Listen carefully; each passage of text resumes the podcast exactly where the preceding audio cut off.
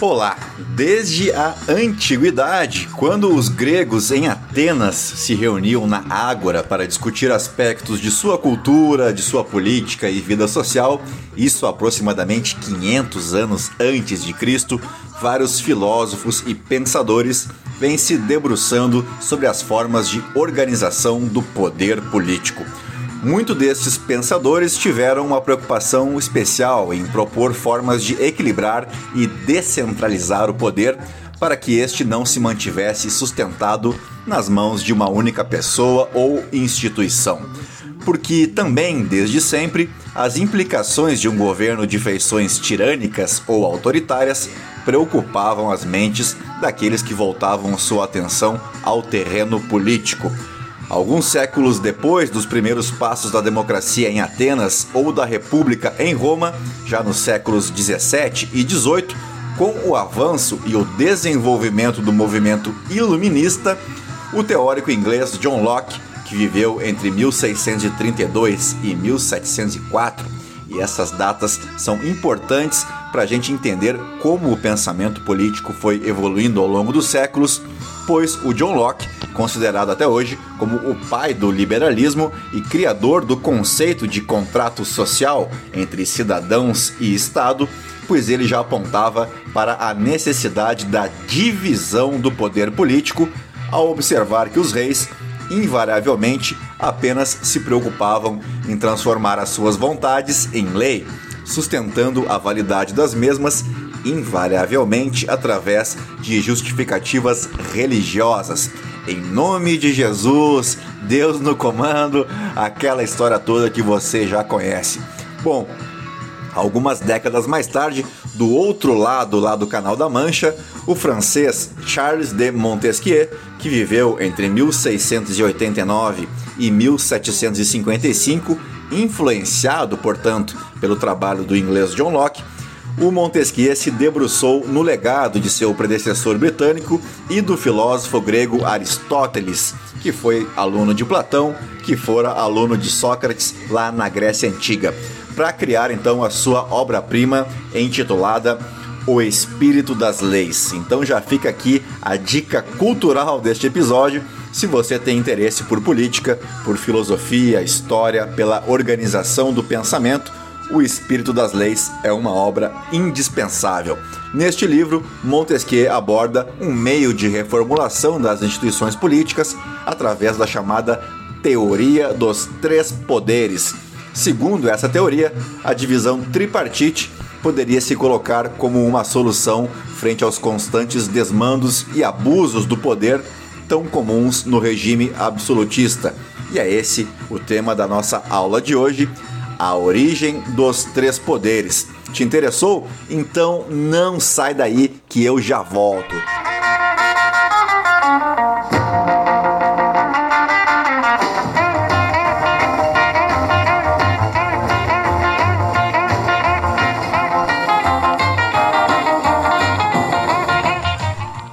Lá, recapitulando então, a obra de Montesquieu, O Espírito das Leis, está inserido dentro do contexto do Iluminismo, aquele movimento filosófico e cultural ocorrido na Europa do século 17 e 18, que teve o seu ápice lá na Revolução Francesa e que buscava gerar mudanças políticas, econômicas e sociais na sociedade através da disseminação do conhecimento como forma de enaltecer a razão em detrimento do pensamento religioso.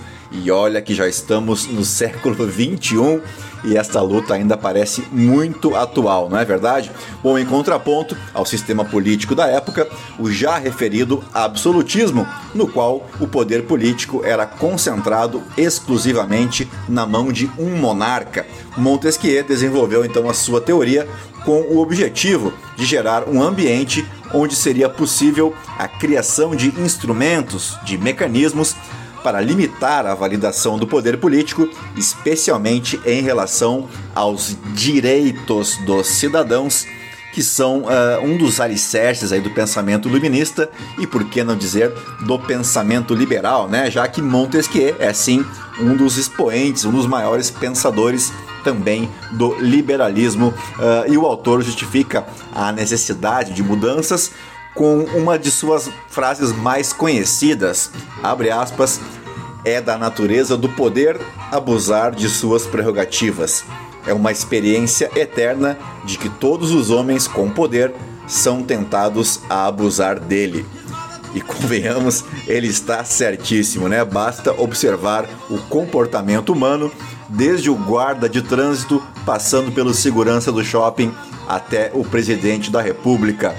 É, quem nunca comeu melado, quando come se lambuza, diz um ditado aqui nosso, bem brasileiro, né? Bom, desta forma, na visão de Montesquieu, só uma coisa seria capaz de frear o poder. E não, não é a política tampouco a bondade dos homens. É o próprio poder. Somente o poder é capaz de frear, controlar outro poder, na visão de Montesquieu. Bom, como dito anteriormente, Montesquieu não foi o primeiro a perceber isso. Os pensadores britânicos John Locke e James Harrington, por exemplo, já haviam defendido uma tese semelhante. James Harrington, inclusive, usa como exemplo uma ótima analogia. Imagine você que duas crianças querem comer um bolo e, para tal, decidem dividi-lo em dois pedaços. Se a mesma criança ficar responsável por cortá-lo e escolher o seu próprio pedaço, a probabilidade dela ficar com o maior, né, o maior tamanho, a maior parte desse bolo é bastante provável, dado a sua natureza humana.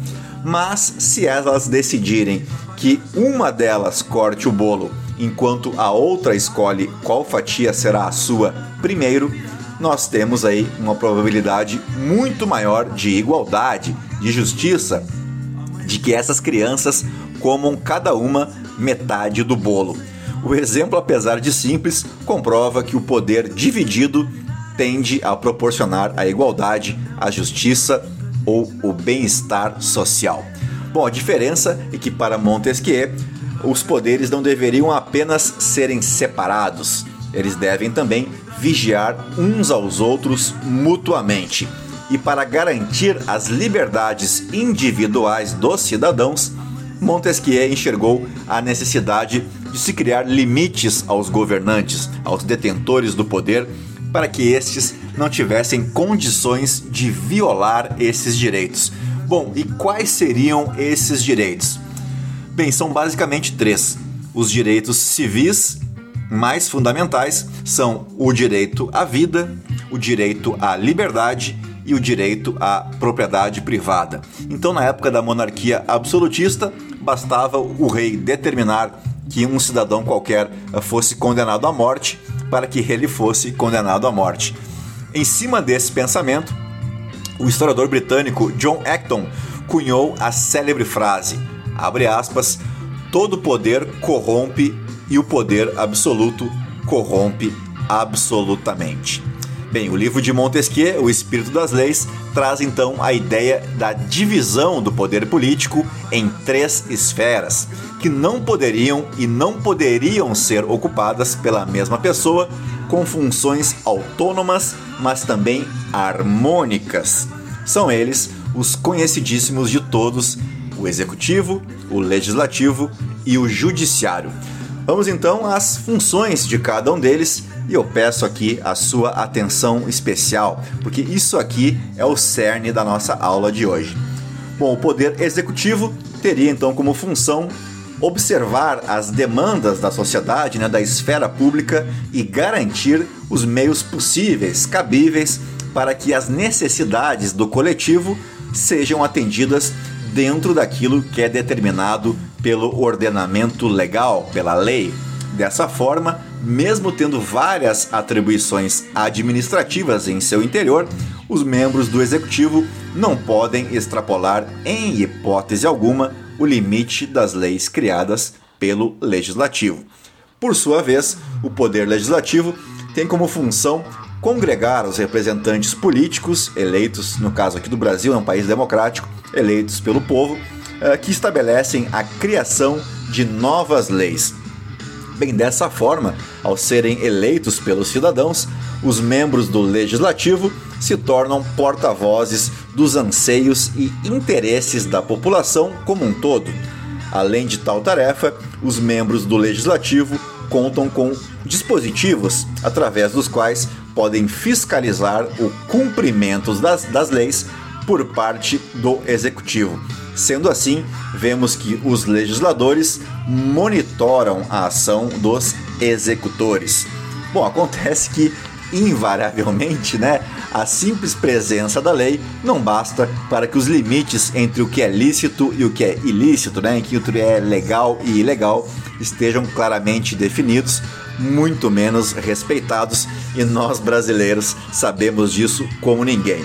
Bom, em tais ocasiões, os membros do Poder Judiciário têm por função julgar, com base nos princípios legais, de que forma uma questão ou um problema pode ser resolvido. Na figura dos juízes, promotores e advogados, o Judiciário garante que as questões concretas do cotidiano sejam resolvidas à luz da lei. O Judiciário é a palavra final, o guardião da Constituição e é uh, ainda o único poder desarmado entre os três. Lembrando que o poder legislativo possui a polícia legislativa e ainda que o poder judiciário deve agir se e somente se for provocado. Ou seja, ele fica inerte lá, não deve participar da vida política, ok? Entendido bem o papel dos três poderes, vamos adiante. Cabe ressaltar que esses três poderes não foram determinados exatamente como único modelo possível. Então, esse modelo legislativo, eh, executivo e judiciário não são exatamente o único modelo possível na, na teoria de Montesquieu. Na verdade, para ele, o mais importante é a garantia de que os poderes sejam autônomos, que um não possa, em nenhuma hipótese, exercer a função do outro, né? que o legislativo não possa tomar as vezes do executivo, que o executivo não possa exercer as atribuições do judiciário e assim por diante. Bom, Montesquieu defende ferrenhamente que estes poderes sejam harmônicos, devendo atuar com objetivos em comum, e objetivo em comum, né? Os objetivos é o bem-estar da sociedade, a preservação dos direitos dos cidadãos e a garantia de que cada passo que a sociedade der, os cidadãos tenham mais direitos e mais liberdade e nunca o contrário. Isso é muito importante. Bom, e por, ser, por serem autônomos, é que esses poderes têm ampla liberdade de exercer as suas funções e em sendo harmônico entre si, que contribuam para o correto funcionamento dos demais poderes, das instituições e da própria sociedade. Para que a condição harmônica dos poderes não ficasse apenas na teoria, posteriormente à obra de Montesquieu, criou-se diversas medidas de pesos e contrapesos entre os poderes, medidas que visam equilibrar a ação dos poderes, e a gente pode citar, por exemplo, uma palavrinha, na verdade, um palavrão muito conhecido de nós outros brasileiros, o impeachment, né, que é uma ferramenta assim de contrapeso onde um poder, né, pode sim exercer uh, o seu papel em torno de um outro poder, né? Então, os legisladores possuem sim poder de remover o chefe do executivo. Esse é apenas um exemplo, tá, pessoal? Bom, logo quando temos uma crise entre os poderes, um desequilíbrio entre eles, vivemos uma crise institucional dos poderes e a partir daí eles disputam entre si qual é o mais forte, qual é aquele que tem proeminência sobre os outros e quem perde com isso é a própria sociedade. Ainda bem que isso nunca aconteceu e não acontece no Brasil de hoje, hein? Já pensou que ruim que seria, né? Bom, recapitulando então, temos dois fundamentos que pautam essas ideias de divisão dos poderes para uma sociedade cada vez mais livre, afinal de contas, esse sempre é o objetivo. Primeiro, que os três poderes autônomos e harmônicos não devem ser ocupados por uma mesma pessoa e segundo, o respeito aos limites impostos ao poder pelo corpo da lei. Até porque o governante não está acima da lei, na verdade, ele deveria ser o primeiro a defender os limites dela, né? Eu separei um trecho do livro do Montesquieu, O Espírito das Leis, e para dar uma condensada em tudo isso que foi dito. Então vamos lá. Abre aspas aí. Para que não haja abuso, é preciso organizar as coisas de maneira que o poder seja contido pelo poder. Tudo estaria perdido se o mesmo homem ou o mesmo corpo dos principais, ou dos nobres, ou do povo exercesse estes três poderes: o de fazer leis, o de executar as resoluções públicas e o de julgar os crimes ou as divergências entre os indivíduos. Assim, criam-se os poderes legislativo, executivo e judiciário, atuando de forma independente para a efetivação da liberdade, sendo que esta não existe se uma pessoa ou grupo, grupo exercer os referidos poderes concomitantemente. Repetindo só a parte final, então. Sendo que esta, né, não existe se uma pessoa ou grupo exercer os referidos poderes concomitantemente. Então não há liberdade né, se nós tivermos a centralização do poder e o desrespeito a ordenamento, ao ordenamento legal. É bem verdade que Montesquieu nessa obra acaba lá dando a sua puxadinha na brasa para o poder legislativo, já que para ele é este poder que estabelece as regras e limites do executivo, do judiciário e de si próprio. Para ele, só existe liberdade se existir respeito às leis, moderação, se ninguém, nem os governantes, nem o próprio povo tenham um poder ilimitado Montesquieu era o filósofo preferido de Edmund Burke, sobre quem já gravamos um episódio aqui sobre a origem do pensamento liberal conservador. Você encontra aí na nossa lista de episódios. É um episódio bem bacana também, modéstia à parte. Bom, e para a gente encerrar, vou falar rapidamente sobre a primeira Constituição brasileira, a de 1824, outorgada por Dom Pedro I. A propósito, uma Constituição outorgada é aquela escrita e imposta por uma pessoa ou grupo de pessoas sem a participação da sociedade em um debate aberto.